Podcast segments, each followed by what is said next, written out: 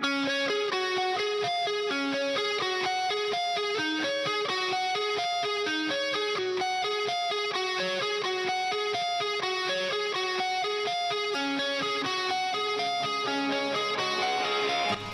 acabei de sair do cinema de Thor, Amor e Trovão.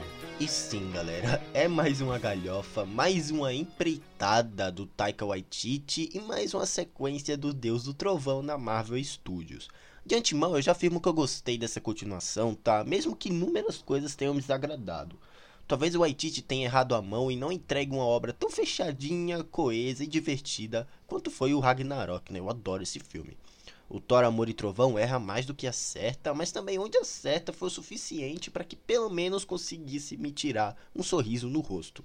Alguns momentos é vergonha alheia demais, outro visual toma conta e algumas cenas é dignas de quadro, e a fotografia brilha, e as cenas de ação duram mais do que deveriam e quando acabam dão espaço para um humor tão bobo e fora de tom, preenchendo as duas horas de filme com piadinhas totalmente desnecessárias. Piadinhas essas que quebram todo o teor dramático que o longa prometia. Logo que todo o plot da Jane Foster e do próprio Gore acabam por perder força e potencial ao lado de tiradas cômicas como um aparelho que parece uma caixinha de som e o hálito do antagonista, né, quando mesmo justifica suas ações homicidas, né? E não, tá, eu não tava esperando um filme sombrio e muito menos sério. Não mesmo. Ainda mais quando o Waititi se encontra à frente do projeto. Mas assim, eu esperava que pelo menos soubessem dosar o drama, o humor e a ação sem que um lado se desequilibrasse ou pendesse para o outro, tá? Agora sim, eu saí do filme com um sorriso no rosto e mais se deve pela construção do significado de amor e redenção que o roteiro pincela do que necessariamente pelas músicas totalmente repetitivas do Guns N' Roses, né? tocando a todo momento. O que antes o diretor usava o Led Zeppelin em uma cena e a tornava memorável, aqui são tantas vezes que a sensação de enjoo é infinitamente maior.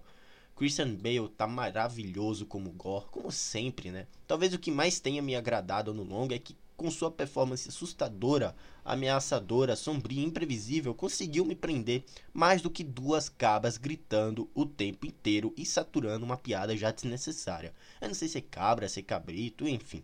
O arco da poderosa Thor é bem construído, mesmo que ainda sirva como uma ponta, né, como uma ponta à evolução do herói protagonista, o que facilmente, né, todo o escopo dramático que Natalie Portman entrega ao papel ajuda no desenvolvimento da mesma.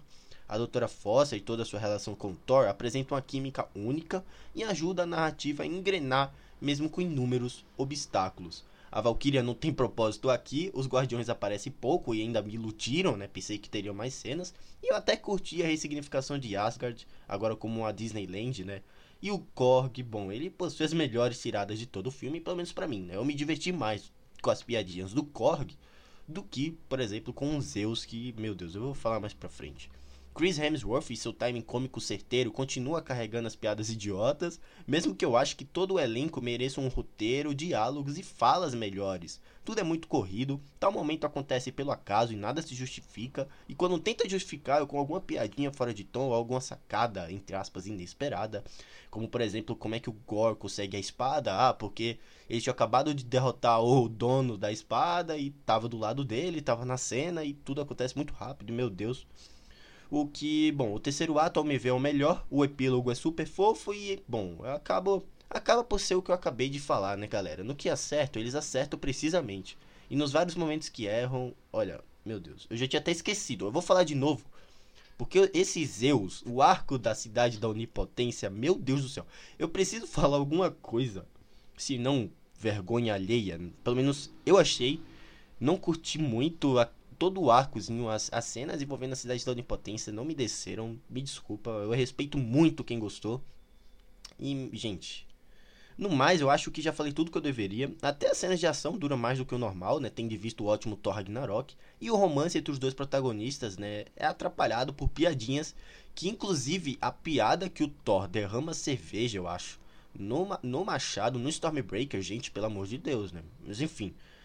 Eu até achei, né, algumas piadas envolvendo o ciúme do, do Stormbreaker com o, Mjolnir, né, com o Thor. Eu achei até legal, algumas piadas funcionam, mas também é toda hora repetindo, já acaba saturando, meu Deus. acabam, né, atrapalhando o teor de algumas cenas, o teor dramático, o teor das cenas de ação. Mas enfim, o visual do filme é lindo, a sequência, né, em que é preto e branco, né, no texto final é primorosa e o Taika mais uma vez consegue se garantir na direção. Infelizmente, com o roteiro desse filme aqui, aí já é outra história, né? Mas enfim, tá aí minhas primeiras impressões sobre Thor, Amor e Trovão. Eu gostei, não amei, eu gostei de algumas coisas e algumas coisas também me desagradaram bastante nesse filme. Eu acho que não é melhor que Thor Ragnarok, mas ainda consegue ser melhor do que o primeiro Thor, que aquele filme eu acho horrível, né? Mas enfim, tá aí. Falei sobre Thor, Amor e Trovão, mais uma galhofa do Chris Hemsworth, do Taika Waititi. E será que tem um Thor 5? Eu acho que vai ter tendo em vista a bilheteria desse filme, né? Se o povo aceitar de vez o Thor galhofa, o Thor pastelão desse jeito, com certeza vai ter um Thor 5. E mais pra frente eu digo o que, que pode acontecer nesse filme, tá? Mas é isso, galera. Eu vou deixando vocês por aqui. Eu queria ter gostado mais, acabou me decepcionando. Mas é isso, né? Nos acompanha lá na Castbox com o podcast de games, assuntos variados, reviews exclusivos eventos da cultura pop, prêmios do cinema. Também nos acompanha lá no Twitter, onde eu publico opiniões de filmes, séries e jogos. Primeiras impressões, no caso, antes de postar aqui no podcast. E é isso, vou deixando vocês por aqui. Ah, e você já assistiu Thor, Amor e Trovão? Me deixa o feedback lá na Anchor que eu posto lá em um futuro podcast, tá certo? É isso, galera. Vou deixando vocês por aqui.